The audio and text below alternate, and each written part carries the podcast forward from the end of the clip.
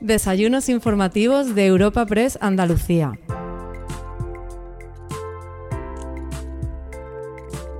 Te damos la bienvenida al primero de los encuentros de la temporada en los desayunos de Europa Press Andalucía. En esta ocasión tenemos el placer de realizar un evento con un invitado de excepción como es el alcalde de la ciudad de Sevilla, Antonio Muñoz. Tras la intervención inicial del ponente de hoy, podremos escuchar una charla con el delegado de Europa Press en Andalucía, Francisco Morón, quien trasladará algunas preguntas de los asistentes al encuentro. Para esta cita contamos con el patrocinio de CEPSA y la colaboración de la Fundación Cajasol, Además, para la presentación del acto y de nuestro invitado, tenemos el placer de contar con su presidente, Antonio Pulido. Un último tramo del año fundamental para tomarle el pulso a la crisis que hemos atravesado y que arrancó con la pandemia y se agravó con la guerra en territorio europeo. En un mundo cada vez más conectado y también interconectado, arrancamos desde lo más local y cercano con la presencia del alcalde de Sevilla, al que tendremos el placer de escuchar y que estoy seguro nos contará todos los retos que tiene en mente para la ciudad. Muchas gracias, alcalde, y enhorabuena por el trabajo realizado en Sevilla desde que formas parte, bueno, siempre lo has formado, desde que formas parte como alcalde de la vida pública de la ciudad. Con foros como este que compartimos con Europa Press en nuestra sede nos convertimos en un punto de encuentro para el debate y el análisis de este momento crítico que transitamos. Un proyecto que para la Fundación Cajasol se encuadra en su apuesta clara por el diálogo y la colaboración entre entidades públicas e instituciones públicas y privadas. Buenos días, señor Espadas. Unas alianzas que hemos reforzado desde que estalló esta crisis y sobre las que quiero volver a poner el acento hoy cuando enfilamos uno de los periodos más inciertos y con mayores desafíos de los últimos tiempos. Muchas gracias a todos por su atención y de nuevo gracias, querido alcalde, querido Antonio Muñoz, por tu primera comparecencia en este espacio como alcalde de Sevilla. Y muchas gracias a todos por su asistencia. Gracias.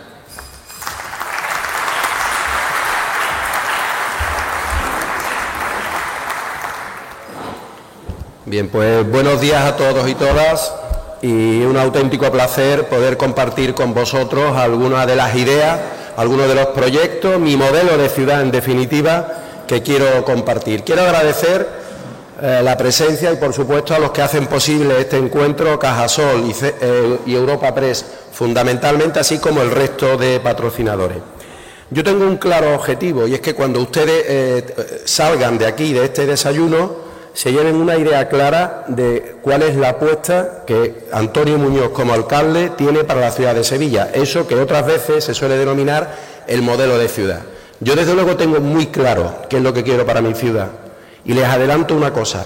Esta mañana el dossier de prensa que me adelantaba mi, equipo, había un artículo en un diario nacional donde eh, no, es, no es exactamente una entrevista, pero sí contactaron conmigo para sondearme sobre determinadas cuestiones de Sevilla y les tengo que decir que el titular que aparece en ese artículo a nivel nacional resume perfectamente lo que yo voy a intentar trasladarle en el día de hoy. El resumen de ese artículo decía, Sevilla quiere más. Y yo creo que sencillamente resume, sintetiza cuáles son las intenciones como alcalde, como gobierno municipal en estos momentos y para los próximos años. Les quiero adelantar que, independientemente de que ustedes puedan compartir o no el modelo de ciudad, las ideas que uno intenta proyectar, que intenta desarrollar, lo que sí, y es mi objetivo, que ustedes tengan claro cuál es la apuesta que estoy haciendo y que quiero realizar. Y por supuesto, sería para mí una doble satisfacción si además de, esa idea ustedes coincidieran con la mayoría de los aspectos que yo voy a desgranar. Le quiero, en primer lugar, eh, adelantar que eh, una de mis intenciones en ese modelo de ciudad es que Sevilla tiene que desempeñar un papel más relevante, más preponderante, más importante, tanto en España como en Andalucía. Sevilla no puede ser solamente la ciudad simpática, que lo somos, y agradable, que lo somos, que apetece visitar, que apetece venir para cualquier ciudadano de, España. Sevilla tiene que jugar un papel mucho más eh, relevante, como he dicho anteriormente. Y por tanto eso tiene que estar en la hoja de ruta de cualquier apuesta que hagamos para los próximos años que hagamos desde ya. En segundo lugar, como otra característica, la, de, la reducción de las desigualdades. Sevilla no es una ciudad homogénea en cuanto a sus barrios. Yo ahora tengo la oportunidad de tener que pasear por zonas donde quizás no lo, hubiera, no, lo había hecho con anterioridad. Y les puedo, les puedo asegurar que no es una ciudad homogénea, eso lo saben ustedes perfectamente, y por tanto, desde el punto de vista de la calidad de vida, de los equipamientos, tenemos una tarea.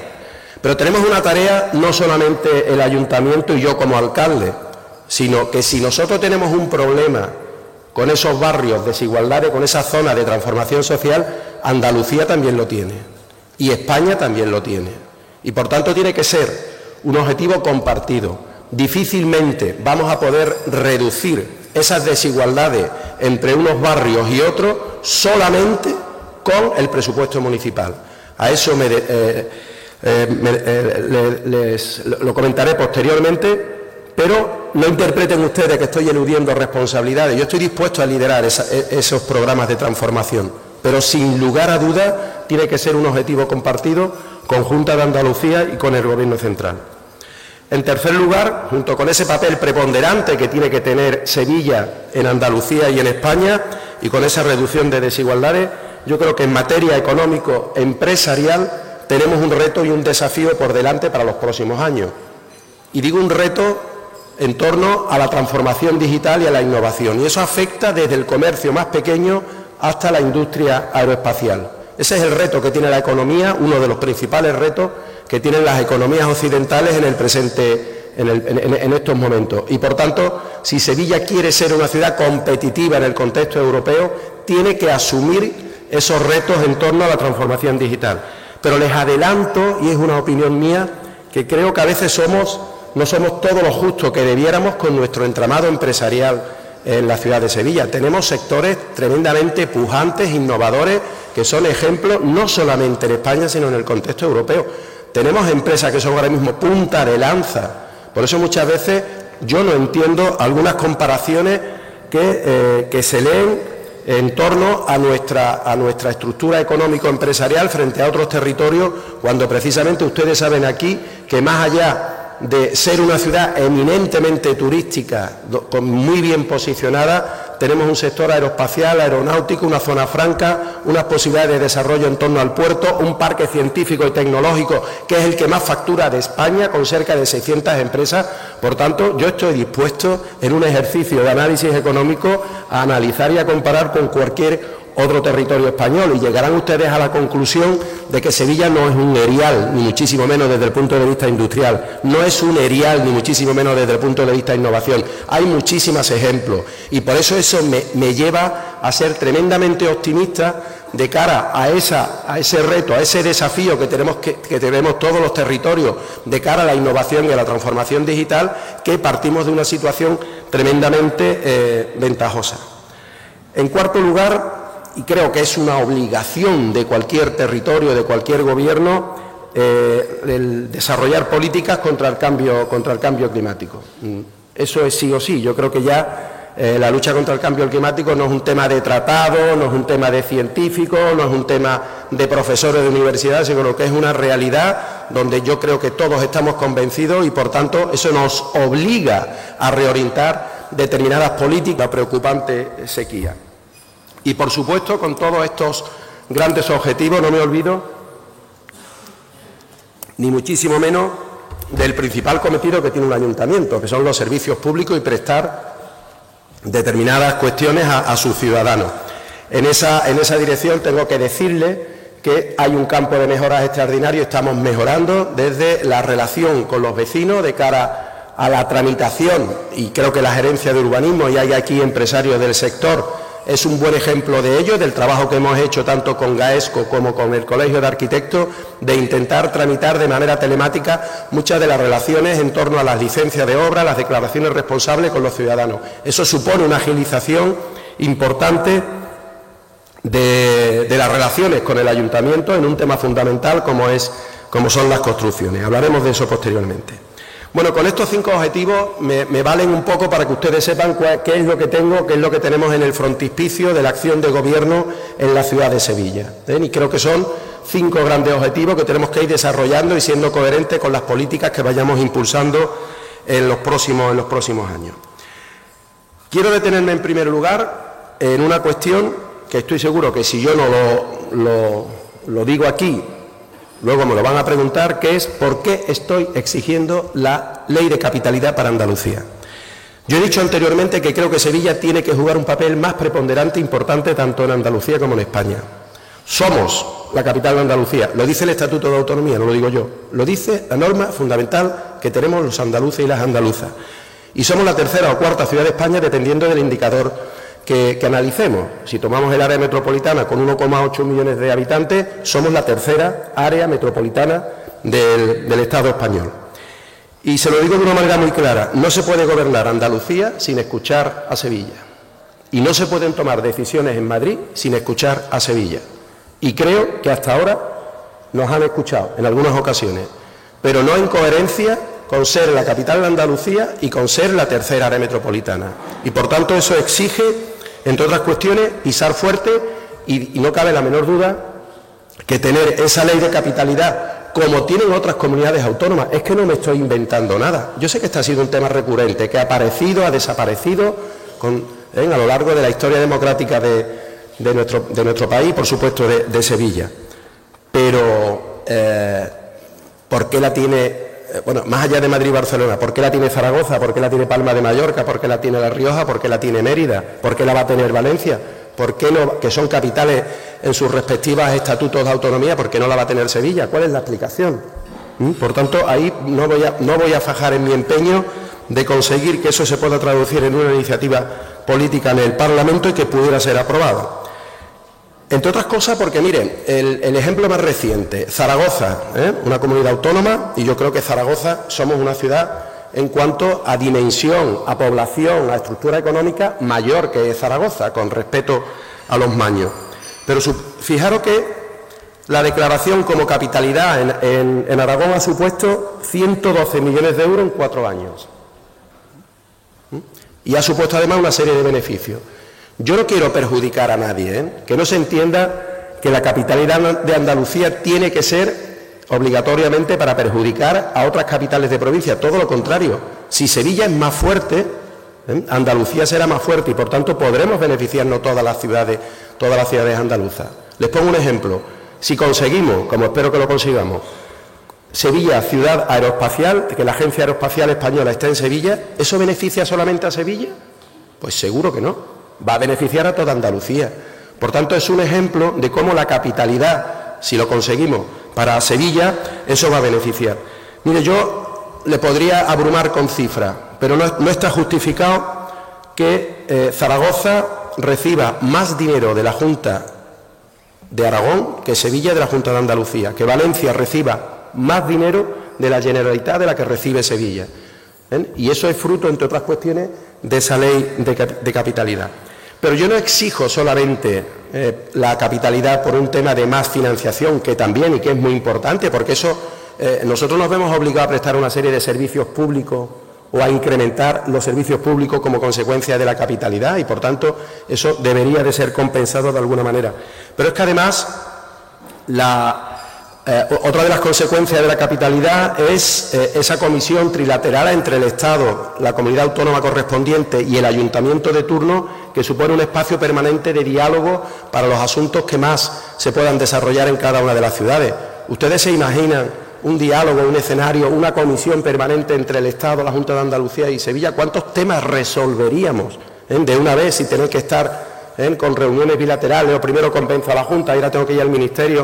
O sea, por tanto, yo veo solamente beneficios para Sevilla y para Andalucía en el caso de, acometer eh, esta ley.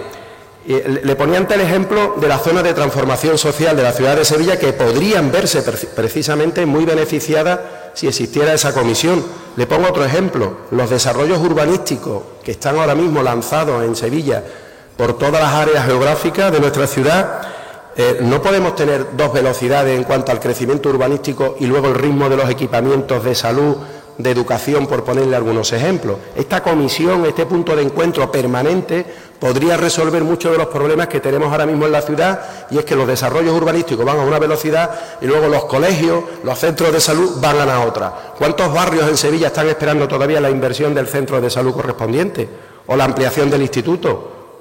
¿Cuántos? Muchos. Se nos viene a la cabeza. Bueno, pues yo creo que esta comisión podría servir precisamente para, para esta cuestión. Y sobre todo que nos podríamos enfrentar en ese espacio de diálogo permanente con el Estado y con la Junta de Andalucía a que Sevilla no fuese esto mm, en, materia de infraestructura, otro tema que preocupa, pues que no fuese un tema eh, de, proyectos aislados, sino que hubiera una programación, una planificación de cuáles son las infraestructuras necesarias para la ciudad de Sevilla que se pudieran ir abordando poco a poco. Miren, otro ejemplo que quiero y que estoy seguro que también va a salir en, el debate, el tema del turismo. Y hay aquí representantes del sector. Es indudable que somos una ciudad turística. Lo hemos sido, lo somos en este momento y lo vamos a seguir siendo si hacemos las cosas bien, como estoy seguro que vamos a hacer, hacerlo. Pero es que hablar de turismo en Andalucía no es solamente hacerlo de la Costa del Sol. La realidad turística de Andalucía es más que la Costa del Sol. Y vaya por delante que el turismo en la Costa del Sol es una locomotora económica para Andalucía y para España. Pero hoy la realidad económica es otra. Podemos hablar de Granada, de Córdoba, Podemos hablar de la red de ciudades medias de Andalucía con un potencial creciente eh, eh, importantísimo. ¿Y por qué les hago esta reflexión? Pues porque saben ustedes que también hay otro debate eh, que hemos lanzado desde el Ayuntamiento de Sevilla, venimos tiempo realizándolo, que es la fiscalidad turística o la tasa turística. Necesitamos más recaudación para abordar determinadas cuestiones en materia de turismo. Y parto del convencimiento que en ninguna de las 170 ciudades europeas equiparables a Sevilla, donde se ha implantado la fiscalidad turística, en ninguna se ha producido una bajada de visitantes. Ustedes viajan, ustedes han ido a Florencia, a París, a Lisboa, a Oporto, a Londres. Ustedes dejan de ir a esas ciudades por una fiscalidad que en algunos casos de ciudades italianas llega hasta 8 euros por noche. Nadie deja de viajar a una ciudad de estas características con tantos atractivos, ni lo dejarían de hacer a Sevilla por la implantación de una tasa turística. Nosotros hemos llegado a un acuerdo en el Pleno, con el voto favorable del Partido Popular, en el Pleno del Ayuntamiento. Hemos llegado a un acuerdo con la CES, con UGT y comisiones de iniciar, no de la implantación de la tasa de manera inmediata, que ustedes saben que no lo podemos hacer. Lo que hemos acordado es iniciar los estudios pertinentes para ver el tipo de tasa que podría aplicarse, porque hay una variedad enorme por toda, por toda Europa y ver las consecuencias y, analizar. Y cuando analicemos, lo estudiemos, entre todos decidiremos si es conveniente o no es conveniente. Y también hemos llegado a un acuerdo con el sector turístico local ¿eh? para, en, esa, en esa dirección. Por tanto, lo que no se puede hacer a la vista de la, de la, declaración que ha hecho el consejero de Turismo, con el que tengo una relación extraordinaria, la he tenido desde hace muchísimo tiempo, porque él proviene del patronato de la Costa del Sol. Pero lo que no se puede hacer es abortar ese análisis desde, el minuto uno, decir que no, que no toca, que no es el momento. Claro que toca, claro que toca porque sabemos que la, que la tasa en todo caso sería una ley que llevará un año o dos en caso de que haya voluntad política de implantarla en el caso de Andalucía y por tanto aprovechemos ese año o dos para analizar los pros, los contras y la forma de, de, aplicarla. Es un ejemplo más ¿eh? que eh, en este tema importantísimo del turismo, Sevilla tiene que pesar y Sevilla tiene que ser escuchada. Lo mismo que le digo que, no se puede gobernar Andalucía sin, Sevilla, tampoco se puede gobernar Madrid sin tener en cuenta que somos la tercera eh, ciudad o área metropolitana en el caso de Sevilla. Y todos sabemos eh, que es un es un tema manido el déficit de infraestructura que eh, acumulamos durante años y años. Y hago referencia a algunos de los temas para que ustedes sepan cuál es mi posición en el momento actual. El metro, yo estoy tranquilo con el metro, lo digo con toda sinceridad. Y me ha tocado un papel de mediador en algunos momentos, intentando ¿eh? que no, de no echar leña al fuego. Lo digo de esta manera porque ustedes me entenderán. He intentado conciliar posiciones desde la Consejería y con los ministerios correspondientes. Porque lo que me interesaba ante todo es que la línea 3 se pudiera licitar, que es lo que estoy esperando y lo que están esperando todos los sevillanos, ver en el BOS la licitación. Por tanto, eh, digamos que en este momento estoy tranquilo porque todas las dudas que había se han disipado desde el momento que el Gobierno central va a completar, va a financiar el 50% como ya, como ya se ha dicho. Pero diría dos cosas aquí. Yo creo que, que el plazo, ¿eh? y lo dice también la Asociación Sevilla Quiere Metro, yo creo que ahora mismo siete años para el tramo norte de la línea 3, podemos, y hay aquí empresarios eh, que sabéis más de esto que yo, yo creo que esos plazos se pueden acortar. Se pueden acortar y en todo caso pueden, pueden ser aspectos que se valoren en las ofertas de las empresas cuando se, cuando se haga la licitación correspondiente. Y luego doy un dato importante. El metro se puede licitar ya. El metro se puede licitar ya. ¿Y por qué se puede licitar ya? Y estoy buscando aquí el dato. Pues porque eh, hay un acuerdo político, es verdad que se tiene que plasmar en un convenio entre Ministerio y Junta de Andalucía y que ahora mismo se están tramitando en ambas administraciones con los servicios jurídicos, la intervención, en fin, lo que conlleva un convenio de esa dimensión y de esas características. Pero en ningún sitio dice que para licitar el proyecto, puesto que está actualizado, tenga que estar el convenio entre la Administración Central y la Junta de Andalucía. Les pongo un ejemplo. la línea 1 del Metro de Sevilla se licitó, se publicó en Boja el 25 de julio del 2002. ¿Saben ustedes cuándo se firmó el convenio de financiación por parte del Gobierno central? El 22 de diciembre del 2005, tres años después.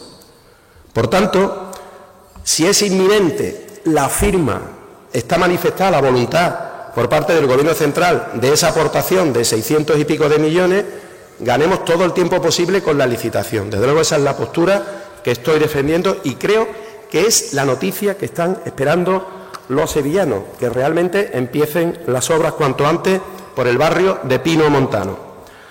Otro tema, que estoy seguro que si no lo saco yo, me lo van a preguntar ustedes. El desastre, porque no se me ocurre otra palabra, el desastre de la S40. La S40 empezó en el siglo XX y estamos ya en 2022. Han pasado 22 años que llevamos ya del siglo XXI. Faltan todavía, de los 77,6 kilómetros que tiene la S40, faltan cerca de 40 kilómetros.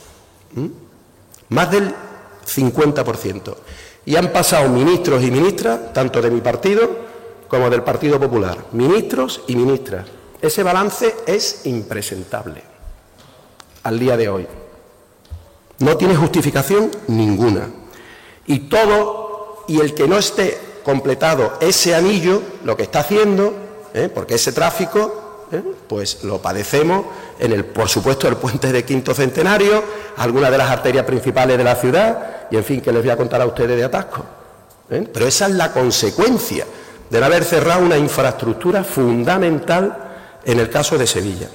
Y yo lo soy muy claro, yo lo que quiero es plazo, plazo y plazo para cerrar la S40 de una vez.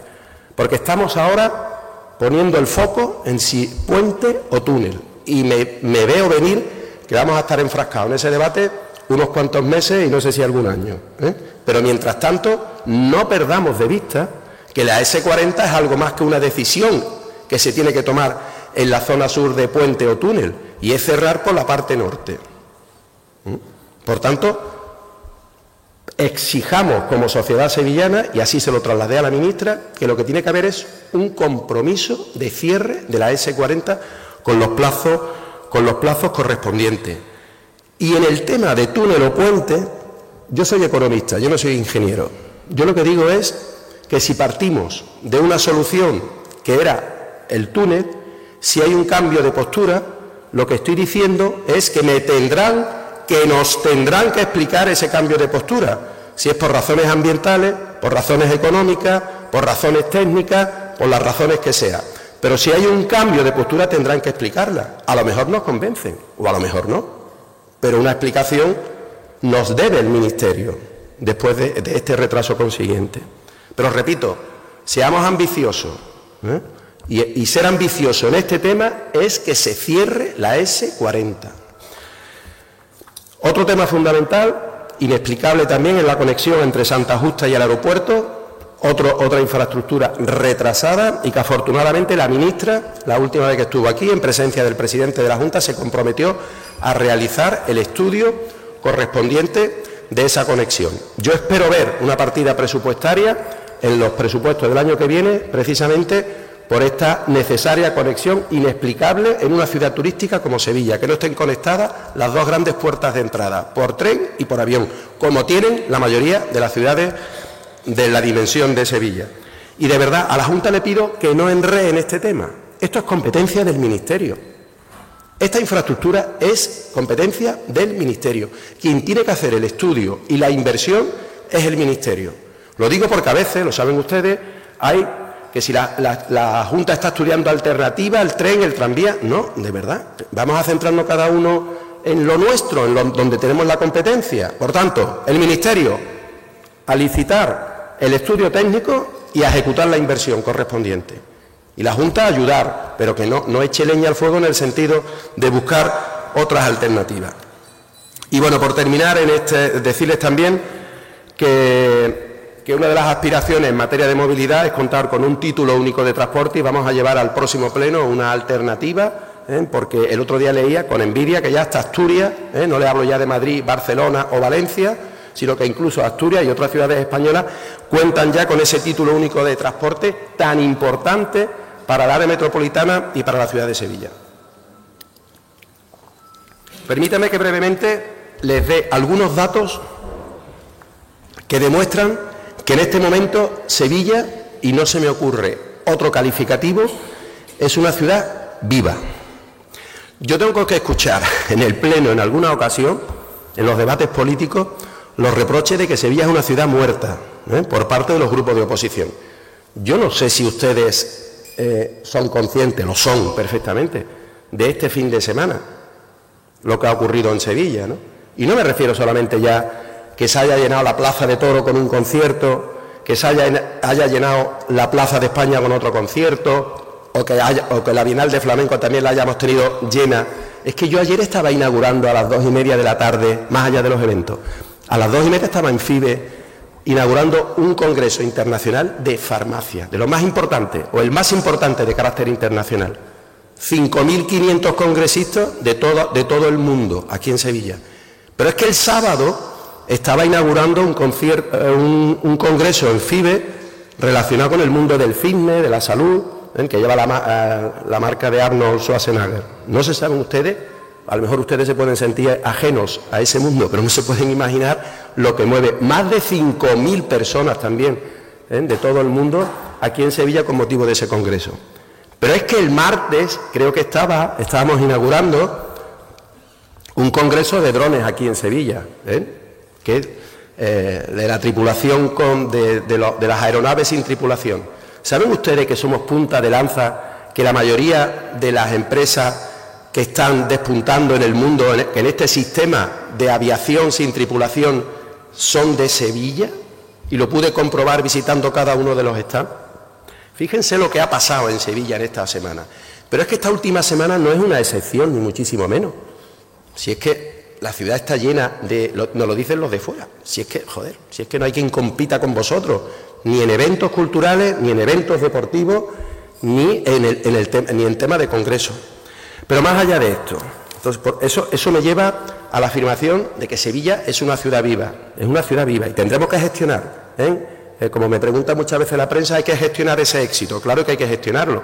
No es lo mismo gestionar una ciudad sin visitantes, sin ese número de congresos, sin ese número de eventos, que teniéndolo. Le doy algunos datos de esa ciudad viva de Sevilla.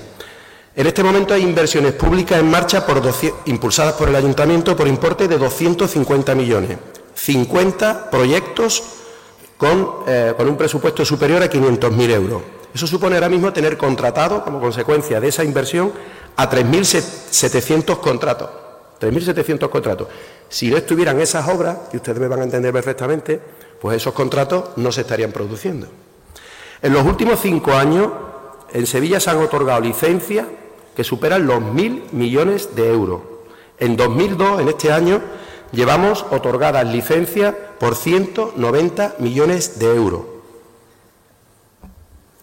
Otro dato, en los últimos cuatro años se han dado licencia para 10.000 viviendas y se han desbloqueado, lo saben ustedes perfectamente, algunos asuntos que estaban judicializados y que estaban esperando una resolución en algún juzgado de Sevilla.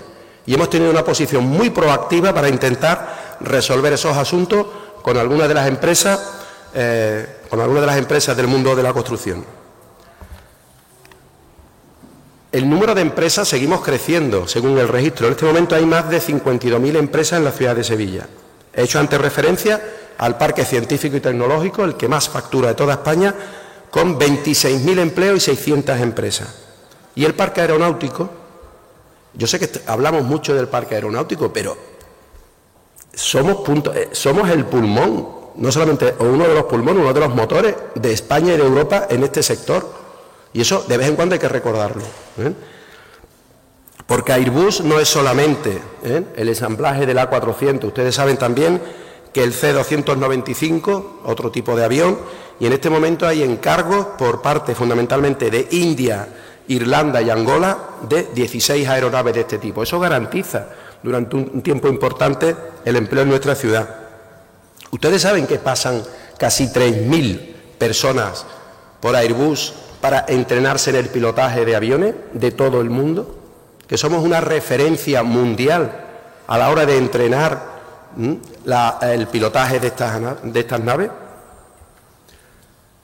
Le he dicho anteriormente las empresas vinculadas al dron como una de las características de empresas sevillanas que están que son punta de lanza. Cito aquí a Airtec, con más de 300 profesionales, que fabrica el dron de ala fija. Le puedo hablar de CATEC, con más de 100 ingenieros y que colabora con la Agencia Europea en la misión de los satélites en Marte. ¿Eso qué quiere decir? Que cuando vemos en la tele que hay un satélite o una aeronave, o como se pueda denominar, que está en Marte, algunos de esos componentes han sido fabricados en Sevilla. No en otra ciudad, también en Sevilla. Y por no hablarle de algunas empresas como Alter Technology, Skylab Engineering, que desarrollan sistemas que marcan los avances de la, industria aeronáutica y son empresas punteras. Pido disculpas si no cito algunos otros ejemplos, pero yo creo que de vez en cuando hay que visibilizar y hay que hacer un poco de marketing de lo que ocurre en Sevilla desde el punto de vista empresarial. Y, por supuesto, no me puedo olvidar de la, de la zona franca, que donde ahora mismo hay un debate recurrente en el último Consejo de su posible ampliación a la vista de la colmatación en este momento de los proyectos empresariales y donde les tengo que anunciar ¿eh? que el Ministerio de Hacienda comprometió 1,6 millones de euros para las necesidades que pueda tener la zona franca de Sevilla, que permitirá esa especialización que hablamos en el Consejo en torno a empresas de energía renovable. Pero miren, si nos vamos también, les estoy haciendo un repaso de muestras inequívocas de una ciudad viva. Les he hablado de licencias de obra, de, proyectos empresariales vinculados al sector industrial, pero si vamos al sector congresual, cultural y deportivo, que decirle, solamente en FIBE, hasta final de año, ahora mismo tenemos 15 congresos y 13 ferias cerradas, ¿eh? con un impacto, ingreso en la ciudad de Sevilla, de más de 106 millones de euros. En la programación cultural, eh, en fin, después de la, de la, Bienal de Flamenco, de lo que está ocurriendo en la Plaza de España, pues saben ustedes que tenemos el Festival de Cine, tendremos en perspectiva los Goya y podría aburrirle con toda la agenda cultural que se está, que se está impulsando desde Sevilla. O también los eventos deportivos, que tenemos la Supercopa de baloncesto el fin de semana que viene, la Maratón, una de las más, señales, de las más importantes de, de España. Hemos tenido la final de la Copa de la UEFA, la final de la Copa del Rey, tenemos la final de la Copa del Rugby. Es que Sevilla, ciudad del deporte, no es una etiqueta gratuita. Es un trabajo bien realizado en los últimos tiempos y que desde luego está dando sus frutos porque hay muchísimas empresas o muchísimos eventos que vienen a Sevilla atraídos por, nuestra, por nuestra, nuestro potencial. Por tanto, fíjense ustedes, ¿creen ustedes que hay motivos para, para estar deprimidos, por decirlo de alguna manera, en esta ciudad? Independientemente de los problemas que podamos tener cada uno, si está la ciudad llena de actividad de todo tipo. Y por supuesto, mm, no me voy a, no, me quiero olvidar tampoco en materia de innovación los, eh, el papel fundamental que están desarrollando las universidades en Sevilla. Las universidades no solamente son sus aulas, la actividad docente, sino que las universidades son un claro ejemplo de compromiso con, la innovación y un compromiso con, Sevilla. Yo, desde luego, eh, lo saben los rectores, quiero estrechar más aún si cabe las relaciones con, las tres universidades fundamentalmente en materia de innovación, en materia de emprendimiento, porque creo que tenemos ahí un campo extraordinario por, colonizar. Así que vaya mi felicitación.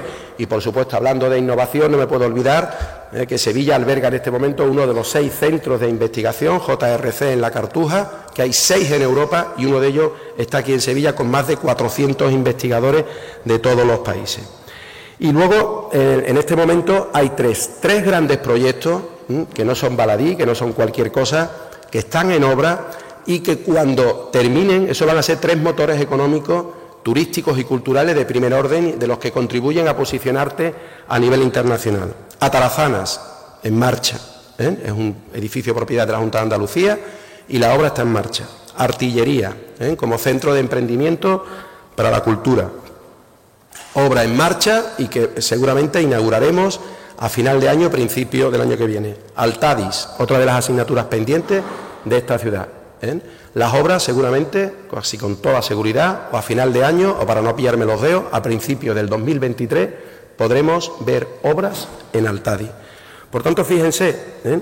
si podemos hablar de una, de una ciudad con, futuro, y por supuesto que no, eh, porque no, no, quiero consumirle mucho tiempo y quiero ir terminando, pero podemos hablar también de, de necesitamos más empresas, lo sabe el presidente de los empresarios, porque forma parte de nuestras conversaciones. Necesitamos desde el ayuntamiento eh, propiciar, favorecer que haya más empresas de todo tipo, empresas con futuro. Y desde luego algunos de los edificios, propiedad del ayuntamiento, tienen que ser ecosistemas emprendedores, en unidades para que salgan más empresarios. Y en ese sentido puedo anunciarle que hemos llegado a un acuerdo con la Cámara de Comercio para constituir una unidad de apoyo en materia de startup, ¿eh? que tendrá un edificio municipal de funcionamiento casi inmediato en Marqués de Contadero para empezar a funcionar y producir más, eh, más, más empresarios y emprendedores. Tenemos muchas posibilidades por nuestro clima, por nuestras condiciones de especializarnos en ser una ciudad atractiva para los nómadas digitales. Hoy hay muchísima gente que puede trabajar desde cualquier punto de Europa y creo que tenemos ahí muchísimas, muchísimas posibilidades. Y por supuesto, no voy a hacer referencia a todo lo relativo al reto que tenemos de lucha contra el cambio climático y a las medidas de, para favorecer el confort climático de nuestras personas en materia de sombra, fuentes y la incorporación de nuevos materiales también en algunas intervenciones. Para terminar, me gustaría esbozarles algunos proyectos estratégicos que en este momento o se están ejecutando o se van a ejecutar porque están planificados en la ciudad de Sevilla. Y son proyectos que tienen una denominación común, son proyectos transformadores y donde en cada barrio, digamos que a menos de un kilómetro, cualquier vecino de, ese barrio, de ese distrito, va a poder disfrutar de ello. Porque parto de un convencimiento claro. ¿eh? Quiero ser el alcalde que inicie un nuevo periodo de inversiones en la ciudad de Sevilla. Lo decía recientemente en una entrevista.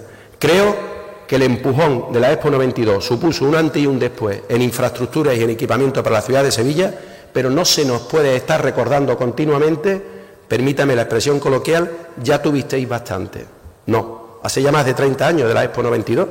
Por tanto, creo que está más que justificado el inicio de poner el coche en marcha y que esto sea un punto y seguido. La línea 3 del metro, la, la zona norte, tiene que tener una continuación en la zona sur. Y a continuación empezar a trabajar ya la línea 2. No podemos esperar, esperar 10 años entre una y otra. Y así con la S40, a la que he hecho referencia, a la ampliación del Museo de Bellas Artes y a tantas y tantas asignaturas pendientes que tiene esta ciudad desde hace muchísimos años. Por tanto, es necesario, es necesario eh, iniciar un nuevo periodo inversor para la ciudad de Sevilla de manera programada, de manera planificada, que vayamos superando esos déficits. Pero mire, le voy a hacer referencia a algunos de estos proyectos estratégicos que están en marcha. Permítanme un análisis por distrito. En Nervión San Pablo, saben ustedes que estamos acometiendo una de las grandes transformaciones de la ciudad con la reurbanización, reurbanización de San Francisco Javier y Luis Morales, configurando un amplio corredor verde y la ampliación del tranvía. con muchas molestias, lo sé. Pero cuando licitemos el metro en Pino Montano también va a haber molestias. ¿O qué, decimos? ¿Que porque, va a haber molestias no hacemos la línea 3 del metro? Habrá, que soportarlo, ¿no? Habrá que pagar ese, peaje. Permítanme la, broma. ¿eh? Tienen ustedes una cara un poquito seria. No, pero en cualquier caso, en Nervión San Pablo es, verdad que la, ampliación del tranvía era necesaria. No podíamos tener un tranvía solamente con, creo que llega a dos kilómetros, ¿eh? hasta San Bernardo. Era necesaria la, ampliación. Así fue diseñado en su eh, inicialmente. Por tanto, si hubo oportunidad de acceder a los fondos comunitarios, podemos aprovechar la oportunidad. Sin lugar a dudas, yo creo que las molestias quedarán para, para el pasado. Y en segundo lugar, en Nervión San Pablo, ustedes saben que hay una, el, ayuntamiento ha aprobado el plan especial del entorno de Santa Justa y eso va a suponer una reordenación de uso, de equipamiento, que con la ampliación del tranvía va a configurar un nuevo espacio en esa entrada y salida a Sevilla, que es Santa Justa, y que es bastante impresentable en estos momentos por ser un espacio desarticulado, poco atractivo, pero que estoy seguro que con la llegada de la ampliación del tranvía y toda esa reordenación será un espacio mucho más amable y más atractivo desde el punto de vista paisajístico. Casco antiguo. Esta misma semana presentaremos el nuevo proyecto para la captación de fondos europeos, esperemos que nos lo aprueben, y que incluirá, incluirá una conexión por Tranvibus entre Santa Justa, Ponce de León, hasta la Plaza del Duque. Se trata de cerrar, si ustedes tienen el mapa de, en la ciudad de Sevilla, lo que se trata es de ir cerrando con transporte público, con este tipo de sistemas, ¿eh? la, movilidad en la ciudad de Sevilla. Y, por supuesto, todo compatible con las líneas del metro. Yo creo que Casco Antiguo, con esta, con esta conexión relevante junto con la intervención y la reurbanización que se va a hacer en la Gavidia, otra de las asignaturas pendientes ya resuelta, y que más allá de lo que ocurra en el edificio se va a suponer o se va, a actuar con una reurbanización completa de la Plaza del Duque, pues permitirá un eje, un bulevar radicalmente nuevo entre el Duque, la Gavidia y las, las setas. Y por supuesto, el eso permitirá la conexión con, calle Baños, con la intervención ya terminada, la peatonalización, y la conexión con el paseo de torneo, que saben ustedes que está ahora mismo interviniéndose, cuya obra va a terminar en poco tiempo. Por tanto, desde torneo, fíjense ustedes, eh, al Duque se podrá prácticamente llegar por la calle Sierpe, Avenida de la Constitución, hasta Altadi, porque además se va a construir una nueva pasarela, como ustedes bien conocen. Sevilla Este, Torre Blanca. Bueno, eh, el, el la conexión entre Santa Justa y Sevilla Este y Alcosa es un proyecto aprobado y que yo espero que las obras puedan empezar cuanto antes. Igual que he dicho antes, que la conexión, en el caso del casco antiguo, la vamos a presentar y espero que se apruebe. En el caso de la conexión entre Santa Justa con el Tranvibú y Sevilla Este es un proyecto que ya está aprobado. ¿Bien? En Triana, bueno, pues en Triana las actuaciones más emblemáticas, porque también forma parte de uno de los déficits más, importantes, el aparcamiento subterráneo en Martí de Porre y otro aparcamiento para residentes en la plaza de Montepirolo. Eso es también una licitación que vamos a realizar de manera eh, inminente. Y también, ¿eh? lo que pasa que no es, eh, no es una intervención de este mandato, pero hay un proyecto redactándose porque lo piden los vecinos y fíjense ustedes lo que ocurrió cuando se abordó inicialmente, que es la ampliación o la segunda fase de peatonalización de la calle San Jacinto. En el eje Macarena, les invito a que, vean ustedes la avenida de la Cruz Roja, que no está todavía terminada, a falta de algún mobiliario urbano, cómo ha quedado esa intervención, qué era esa avenida anteriormente y después de la peatonalización, cómo disfrutan ¿eh? los niños, las personas mayores ¿eh? Eh, en, esta, en esta avenida de la Cruz Roja. Y por supuesto no me puedo olvidar hablando de la Macarena, de la intervención histórica que estamos haciendo con uno de los elementos patrimoniales más queridos en la ciudad de Sevilla, que es la intervención sobre la muralla. Y, hay una actuación eh, muy importante para ese barrio que está diseñada, que avanza, que es la relativa a la fábrica, a la fábrica de vidrio, que hay un, un trabajo que se está haciendo de participación con las asociaciones, con los vecinos, y supondrá un equipamiento de primer nivel también para, eh, para esa zona de Sevilla. Los remedios. Bueno, los remedios con Altadis tienen ustedes que entender que el cambio va a ser copernicano, ¿eh?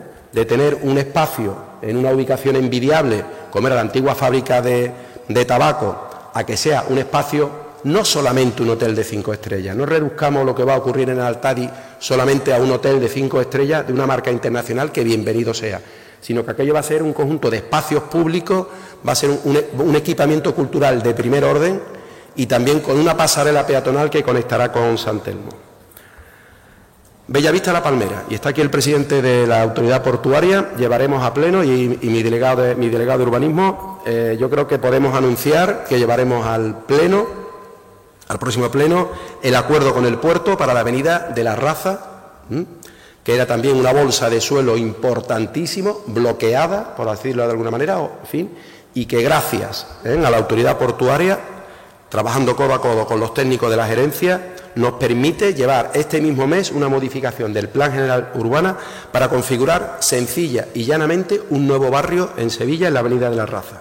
Y también tenemos ahí una asignatura pendiente, por decirlo de alguna manera, que es una, intervención que habrá que darle a la avenida de Reina Mercedes. Y por supuesto, hablando de, esa, de, esa, zona de Sevilla, no me puedo eh, olvidar que licitaremos próximamente también un centro cívico en los Bermejales, muy demandado por los vecinos.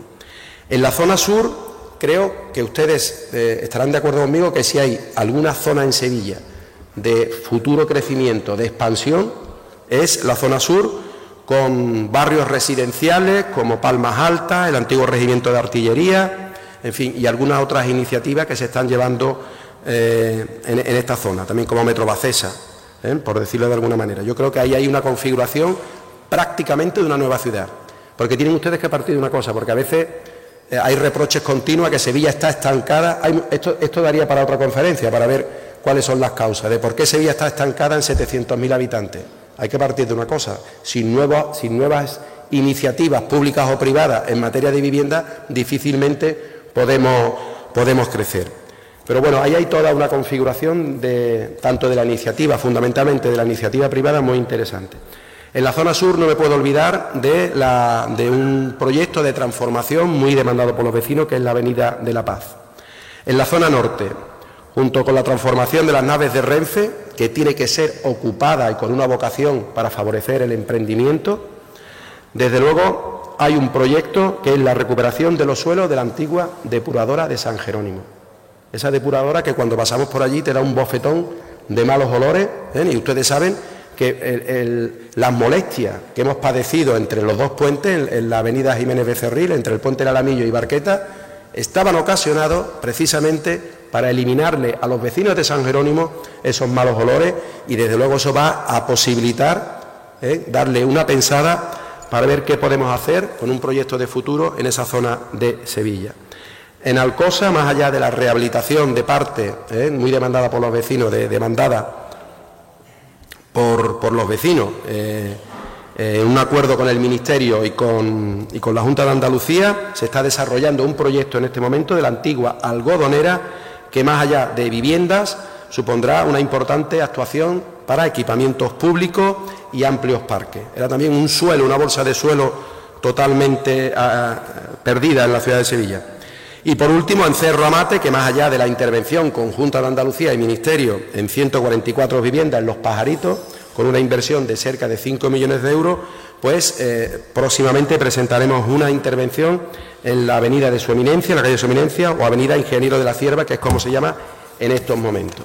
Y por supuesto, eh, en Cartuja, pues tenemos el proyecto Canat, el E-City y algunas otras intervenciones como ustedes conocen perfectamente y no me voy a detener. Y también tratándose de licitaciones y de otro proyecto de una zona desarticulada, abandonada, como es la trasera del López de Vega, todo el entorno del Casino de la Exposición, donde sirve ahora mismo para de parking y de botellona, pues vamos a licitar próximamente una intervención que va a convertir aquello en un gran espacio público. Y ya sí que termino invitándole, después de este repaso de algunos de los proyectos que están en marcha y que son la prueba inequívoca de una ciudad viva, de una ciudad en transformación, haciéndole una invitación que tuve la oportunidad de lanzar, aunque sé que son muchas las instituciones que estáis trabajando y pensando en ello, que es todo lo relativo a la conmemoración de la exposición del 29. Eso nos tiene que servir para trabajar de cara al 2029 en un proyecto de ciudad. Esta ciudad funciona cuando todos nos ponemos de acuerdo. las universidades, el sector privado, las administraciones y creo, sinceramente, que eh, la exposición del 2029, que hace un siglo supuso una transformación importante de la ciudad de Sevilla, debe de suponer también para alinear a la Junta de Andalucía, a los ministerios, para solventar algunos de los problemas históricos y que he aludido anteriormente. Creo que es un banderín de enganche, si se me permite la expresión coloquial, para ir trabajando todos y que podamos, eh, y que podamos ver hecho realidad algunos grandes proyectos transformadores.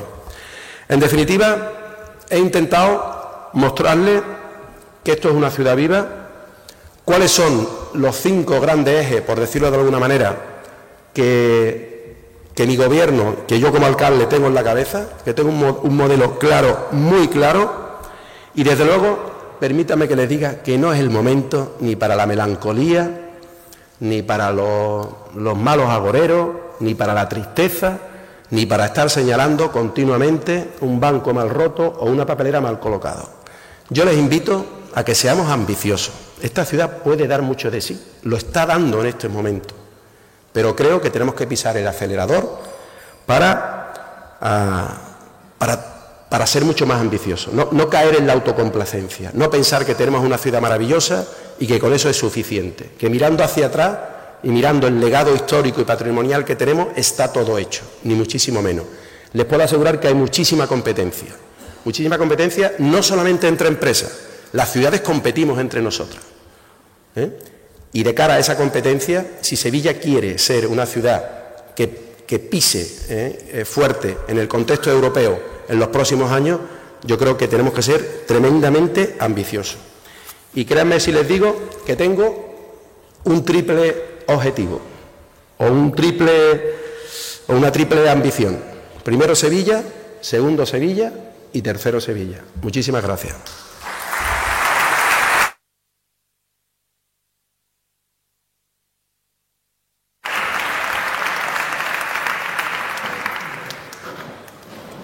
Muchas gracias, alcalde. Nos ha dejado sin tiempo casi. No que haya explicado todo, muy bien, que lo ha explicado muy bien, pero es que verdad que, que nos ha dejado sin tiempo. Eh, ha anunciado esas líneas, todo lo ambicioso que es, todo lo que quiere que sea Sevilla, pero lo primero, unos presupuestos, unos presupuestos en, año electoral. ¿Cómo lleva la negociación de los presupuestos? ¿Por dónde va a enfocar? Y si cree que va a conseguir el apoyo necesario para sacar adelante esos presupuestos que tienen que ser tan ambiciosos como los proyectos que usted ha anunciado. Mire, si, si en el ayuntamiento las distintas fuerzas políticas estamos para velar por el interés general de los ciudadanos, eso significa que Sevilla tiene que tener presupuesto en el año 23, con independencia de que haya una cita electoral. Por tanto, la delegada de Hacienda, su equipo y yo personalmente vamos a intentar que Sevilla tenga normalidad de funcionamiento presupuestario en el año 23, con independencia de que en mayo tengamos elecciones, porque no es lo mismo un presupuesto prorrogado que un presupuesto nuevo. ¿Mm? Hay determinados gastos que si no hay presupuesto se pueden realizar la nómina de los funcionarios, eh, determinados gastos de funcionamiento, pero hay muchísimos capítulos de presupuestario para que la ciudad funcione, que si hay un presupuesto prorrogado no se puede gastar. Y por tanto, si no hay presupuesto, ¿quién pagaría el pato, si se me permite la expresión? Los ciudadanos. Por tanto, yo estoy dispuesto a ser eh, todo lo flexible, por decirlo de alguna manera, para llegar a un entendimiento. Y sobre todo porque si el gobierno que salga de las urnas en mayo va a poder cambiar el presupuesto. Por tanto, ¿qué miedo haya que haya un presupuesto desde enero a mayo? Si son cuatro meses. ¿Eh? Normalidad presupuestaria, normalidad para los sevillanos. Y repito, el que quiera luego que lo cambie. Mm, ¿Pero cree, ha empezado a tener contacto? Sí, sí, a ver, los contactos empezaron la semana pasada ¿eh? y digamos que no es la única reunión que, que se va a mantener y sirvió más bien pues para testar la predisposición de los grupos políticos. Yo esa misma mañana me entrevistaron en la COPE y me llamó la atención que el, periodista me decía, bueno, ya los grupos, algunos grupos han dicho que no, digo, pero me han dicho que no, ¿a qué? Si no hemos presentado ningún estado, lo que, lo que hemos tenido es una conversación para ver por dónde deberían ir las prioridades, qué tipo de presupuesto hacemos, o sea que yo entiendo que pudiera haber una negativa cuando hay un documento que se ponga encima de la mesa, ¿no? Pero en fin, yo, yo soy positivo en el sentido que espero poder llegar a un acuerdo, eh, si no con todas las fuerzas políticas, pues bueno, pues con la que sea más generosa y entienda más el mensaje del interés general. Es cierto lo de que tenemos poco tiempo, entonces vamos a ir a, temas que, aunque haya apuntado algunos, es necesario subrayarlos. En, la ley de, capitalidad que usted ha hecho referencia, usted misma ha reconocido que es un tema recurrente, que se sacaba, se, volvía a esconder en el cajón. Usted entiendo que sí lo va a mantener vivo hasta que consiga una, capitalidad para, para Sevilla. Usted cuenta con un grupo parlamentario, un grupo socialista en el Parlamento de Andalucía está en línea con ellos para que lleven una propuesta al Parlamento y que todo el mundo se retrate en el Parlamento de Andalucía?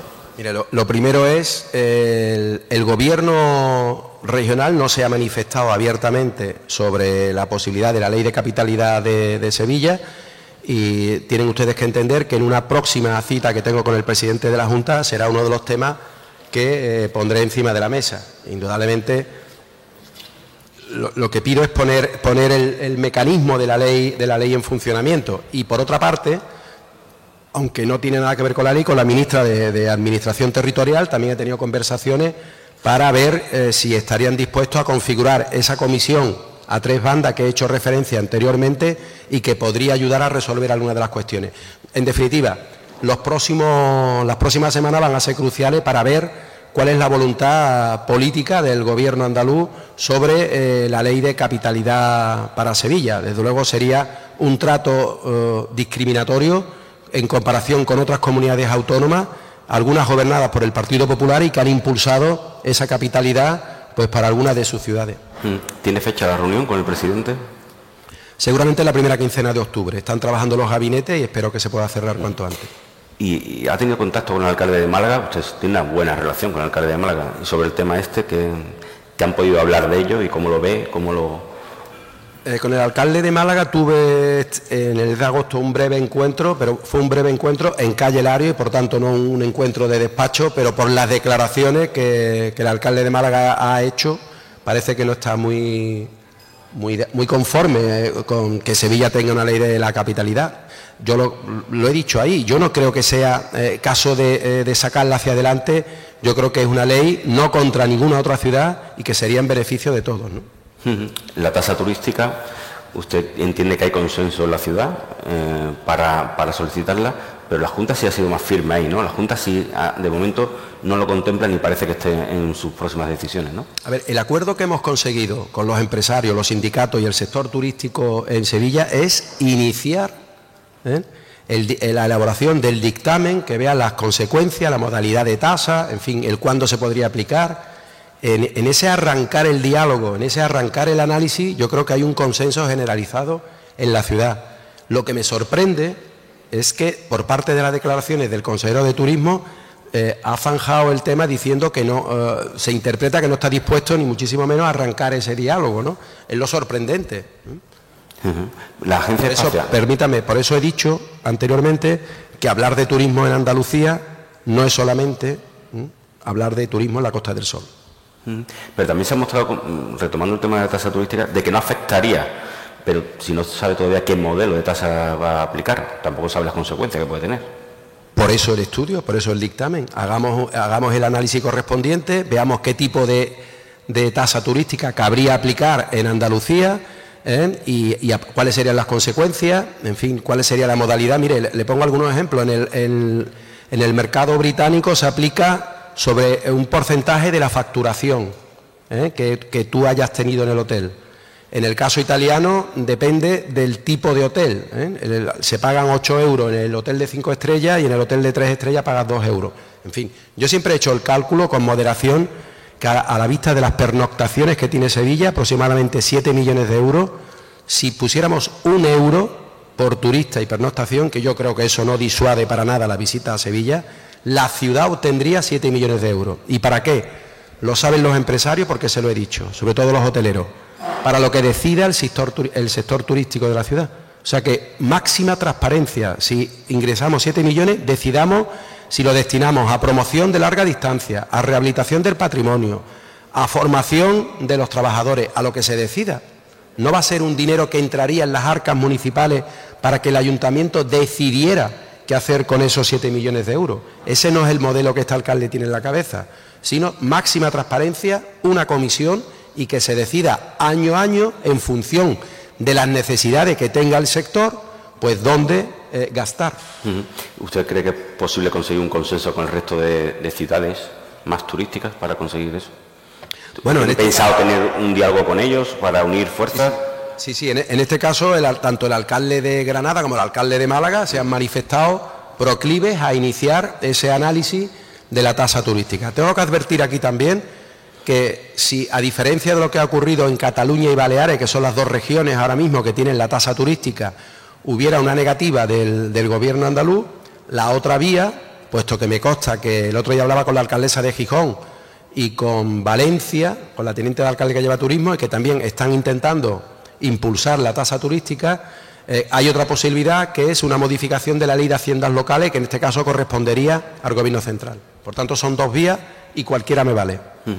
La Agencia Espacial Española, usted ha dicho que está convencido de que será Sevilla la sede. ¿Ha hablado con Huelva? ¿Sabe la posición de Huelva? ¿Sabe qué va a ocurrir en esas negociaciones? Mire, no, he hablado con Huelva, pero eh, a ver, esto es una convocatoria pública, por tanto, yo estoy convencido. Por, ¿Y por qué estoy convencido? Porque no hay ninguna ciudad española que eh, pueda presentar una candidatura tan sólida como la puede presentar Sevilla, por historia en materia de aviación, por el momento presente de la industria aeronáutica y espacial, por el apoyo de las universidades, por el desarrollo empresarial. He puesto algunos ejemplos de empresas que están funcionando ahora mismo en Sevilla. Es que no hay ninguna ciudad española que pueda presentar esa candidatura. Y desde luego, eh, con todo mi respeto hacia las declaraciones que hizo la señora Ayuso en torno a Getafe, creo que fue, si la agencia espacial se queda en Getafe, eso no es descentralización. Si se está hablando de un proceso de descentralización, significa que, organismos salgan del, sean de nueva creación o sean existentes, que tengan que salir de, la capital de España, ¿no? Por tanto, de verdad, sinceramente, estoy, no porque yo sé que, que la vamos a conseguir, no tengo esa información, ni muchísimo menos porque hay una convocatoria pública, pero desde luego no hay ninguna ciudad que pueda presentar más argumentos de los que puede presentar Sevilla. Pero el gobierno sí está en la línea, ¿no? Sí entiende, el gobierno central sí está en la línea de que Sevilla sea, lo vea, lo ve razonable, ¿no? A ver, Usted sí ha tenido contacto directamente con los Mire, yo estoy siendo muy pesado con los ministros de turno con este asunto, pero yo también entiendo la posición de los ministros o ministras que no me pueden decir cuando hay una convocatoria pública que la que el resultado va a ser que Sevilla tenga esa agencia espacial. ¿eh? Hay una convocatoria pública por medio que hay que respetar. Hay que respetar que cualquier ciudad presente su argumentario, su dossier, ¿no? su candidatura. Ha hablado usted también de todos los proyectos esa Sevilla viva, pero no olvidemos que Sevilla tiene los tres barrios más pobres de España, están en Sevilla. Eso también hay que tenerlo en cuenta. ¿Qué se va a hacer para intentar corregir eso y parece que es algo que nunca ha sido capaz Sevilla de corregir o de, modificar, ¿no? que estemos ahí arriba como, la ciudad con más barrios pobres de España. Sí, efectivamente, hay, hay, barrios que necesitan una transformación social importante y eso tiene que estar en la agenda de cualquier gobierno municipal. Yo lo que insisto, que, eh, ¿qué significa transformar un barrio de estas características? Pues por supuesto intervenir sobre la vivienda. ¿eh? En algunos casos estamos hablando de vivienda más propia, no del siglo XX, sino del siglo XIX, por las condiciones eh, de habitabilidad que tienen eh, algunas de esas viviendas. Estamos hablando de espacios públicos deteriorados, estamos hablando de faltas de equipamiento, de colegios, de bibliotecas, de cultura. Por tanto, estamos hablando de programación cultural, de asistencia social. Por tanto, fíjense que una intervención de estas características en un barrio requiere de una política muy diversa, que van desde las urbanísticas a las asistenciales. Y lo que estoy diciendo es que la Junta de Andalucía y el, y el Ministerio o los ministerios no pueden estar de espalda o de perfil ante esta problemática, que estamos dispuestos a liderar, porque el problema está en Sevilla. Pero desde luego tengo que tener la ayuda de la Junta de Andalucía y del, y del Gobierno. Mira, le pongo un ejemplo que me vaya a entender perfectamente. He hecho referencia que ahora mismo, en una convocatoria de la Junta de Andalucía de hace dos años, hemos conseguido que con financiación de Madrid, Junta de Andalucía y del Ayuntamiento, eh, aproximadamente se van a invertir en Alcosa y en Los Pajaritos 5, millones de euros en una zona y 5 millones de, euros en otra. Pero la de los pajaritos, que están en esa zona de transformación social, no, eh, no afecta a la totalidad de la barriada que está necesitada de esa transformación social. Si vamos eh, intentando resolver estos problemas de convocatoria en convocatoria que suceden cada dos o tres años, la pregunta que lanzo es cuánto tiempo tendría que ocurrir o tendrá que ocurrir para intervenir en la totalidad de la zona de transformación social. Por tanto, le pido a la Junta y al Ministerio que si hay una situación extraordinaria en estas zonas, intervengamos con instrumentos extraordinarios. No podemos intentar resolver esa realidad con convocatorias que suceden cada dos o tres años. Es que no llegamos, es que nos dan aquí 100 años más. Y no sé si usted ha presentado o tiene pensamiento de presentar un plan integral, sentar a todas las partes y, y acometerlo de manera directa, o sea, tener un plazo de ejecución para ese plan integral. No sé si está en capacidad o tiene la capacidad para poder sentar a todas las partes e iniciarlo, ¿no? Tomar esa bandera que hasta ahora nadie ha hecho. Esa es la idea. Pero para eso no hace falta una ley de capitalidad. No, no, no, para Hace falta voluntad política. No, no, no, no, no, me voy a, no me voy a esconder en la ley de la capitalidad, haya o no haya, para intentar poner en una misma mesa tanto a, al, al Ministerio como a la Junta de Andalucía. El otro día esta propuesta tuve la oportunidad antes del verano de comentárselo al arzobispo de Sevilla, que estaba preocupado también por, esta, por estas cuestiones, y compartía conmigo que o vamos todos, las tres administraciones, con esa intervención integral o como la queramos denominar, o es muy difícil. El ayuntamiento no tiene margen presupuestario suficiente para hacer una intervención en todos esos ámbitos y en toda esa, esa zona. No, no, no, no, me estoy escondiendo, pero es que no hay, no hay, no hay presupuesto suficiente por parte del, ayuntamiento. Otro asunto es la ampliación del Museo de Bellas Artes de Sevilla. ¿Qué es lo que piensa y cómo considera que se debe hacer? Bueno, pues el ministro de Cultura en su última visita a Sevilla ¿eh? se comprometió a la ampliación, a estudiar la, ampliación del Bellas Artes y yo lo que espero es que en el 23 los amores hay que demostrarlo con el presupuesto. ¿eh? Y por tanto, yo lo que espero es que en el presupuesto del 23 haya una partida que se llame ampliación del Bellas Artes. Lo demás es discurso. ¿Y zona? ¿Sitio, zona? Bueno, esa es la, siempre se ha, hablado de la calle Alfonso XII, de la antigua biblioteca. Bueno, pues eso es lo que tendrá que estudiar el Ministerio, cuál es la... ¿Qué preferencia tiene usted? Hombre, yo creo que esa zona de Alfonso XII es, una buena, es una buena zona, ¿no? ¿Mm? Y está en consonancia, está cerca y permitiría ampliar y exponer toda la obra que ahora mismo está ah, en almacenes, por decirlo de alguna manera. ¿Cómo valora la propuesta del Partido Popular o del, candidato del Partido Popular a la alcaldía de Sevilla de utilizar lo que es la antigua fábrica de tabaco de la universidad para crear una un gran museo, una zona museística, una gran referencia de Andalucía? Esa pregunta es buena que se la haga al rector, que es el propietario del edificio, porque lanzar una propuesta sobre un edificio que, que es de otro, mm, en fin, yo creo que con el rector no ha hablado. En cualquier caso, si la, propuesta es sólida, yo estoy encantado mañana mismo de estudiarla en la gerencia de urbanismo, la, viabilidad que pueda hacerse, pero de verdad, antes que nada, pregúntenle, es como si yo mañana, Antonio Pulido se acaba de ir, pero si yo mañana digo que aquí quiero hacer un museo de arte contemporáneo y lanzo la idea, lo primero que tengo que hacer es hablar con Antonio Pulido, ¿no? Con la fundación. O lanzo la idea y luego hablo, en fin, no sé. Pregúntenle al rector. Tres cuestiones eh, para acabar de verdad. Es el proyecto de conexión área mm, con Nueva York. ¿En qué situación está y cómo está? Bueno, pues el, vuelo con Nueva York, y no, lo interpreten como una chulería, lo vamos a conseguir. ¿eh? Lo que sí le digo es que la pandemia ha supuesto un parón importante, porque ahí tenemos una, estamos trabajando con una consultora norteamericana y tocando a distintas compañías y es verdad que ha habido, con, la crisis COVID, ha habido una reconfiguración del mercado de, las compañías aéreas, algunas han caído, otras se han fortalecido y por tanto hemos tenido que empezar prácticamente de nuevo, de cero, en el contacto que estamos teniendo con, las distintas compañías. Pero en este momento eh, le puedo asegurar que por lo atractivo que resulta Sevilla, no solamente para, para Nueva York, ¿eh? sino para la mayoría de los países de nuestro entorno y para las compañías aéreas. Todas las compañías aéreas están ganando dinero en sus conexiones con Sevilla. Eso me lleva a pensar que tarde o temprano eh, podremos volar a Nueva York eh, con, una, con un avión desde San Pablo. ¿Tiene fecha más o menos? ¿Entiende cuándo tienen que ser los plazos más correctos? Permítame, aquí la, la, prudencia. Yo soy el primer interesado, tienen ustedes que entenderlo, que yo pudiera estar presentando este vuelo antes de mayo, ¿no? Pero ante todo, seriedad, sentido común. Estamos trabajando de una manera seria con, esta consultora y yo espero que sea cuanto antes. Eh, en la Junta de Andalucía ha, redactado un decreto que tiene que entrar en vigor, que ha entrado en vigor, sobre contaminación lumínica, en el que se recomienda que el alumbrado navideño esté entre el 22 de diciembre y el 6 de enero, o incluso no antes del 8 de diciembre. ¿Ha estado en contacto con, los ayuntamientos? ¿Sabe usted si eso se ha puesto en coordinación con los ayuntamientos? ¿Lo entiende razonable? ¿Lo ve lógico?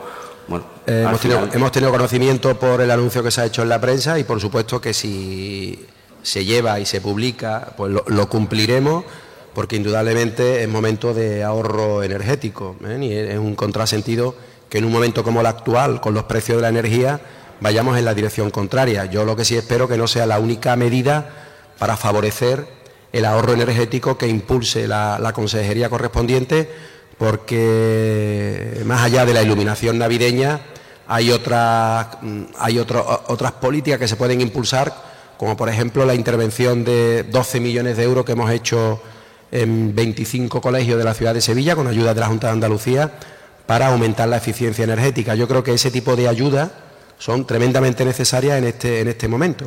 Por tanto, cumpliremos el decreto en el caso que se apruebe y segundo, espero que no sea la única política que se impulse por parte de la Junta de Andalucía de cara al ahorro energético. Señor Muñoz se va a presentar a sus primeras elecciones como cabeza de lista. Eh, ¿Tiene pensados qué tipo de lista quiere llevar a su candidatura? Si quiere meter más independiente, menos independiente, si va a haber muchos cambios. Ya, ya ha tenido algunos cambios obligados por, por el traslado de parlamentarios, pero... Voy a hacer una lista que gane. Pero en este momento, sinceramente, estoy tan centrado en la gestión y la gestión que yo creo que dentro de unos meses tocará ir pensando ya en la configuración de la lista, pero en este momento eh, sería una frivolidad por mi parte decirle que tengo claro no, claro, la composición de la lista. Lo que sí, lo que sí, le, lo que sí le puedo asegurar es que los sevillanos van a tener claro eh, qué es lo que que si votan la, la, papeleta del Partido Socialista, qué es lo que van a votar, ¿eh? ni qué tipo de modelo de ciudad es el que, van a, el que vamos a impulsar. Y luego eso pues irá con hombres y mujeres que puedan, que puedan llevarlo a cabo. Y lo último, eh, la actualidad manda, eh, hay una petición de indulto por parte del expresidente Griñán, eh, bueno, de la familia del expresidente Griñán, para, por el tema del caso de los seres. Me gustaría saber su opinión y si considera que o tiene pensado apoyar o, firmar o no esa petición de indulto y si lo considera lógico o no que se presente.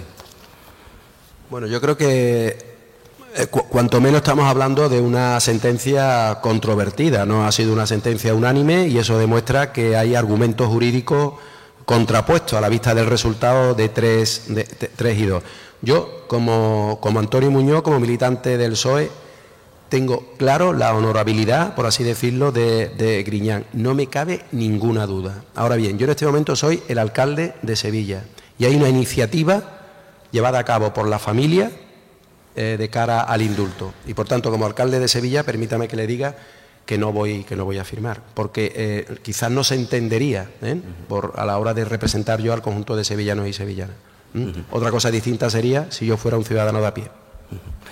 Pues nada, muchísimas gracias por haber participado aquí y bueno, y espero que tengamos la oportunidad de, de poder volver a hablar antes de las elecciones. Muchísimas gracias. Seguro que sí, muchas gracias.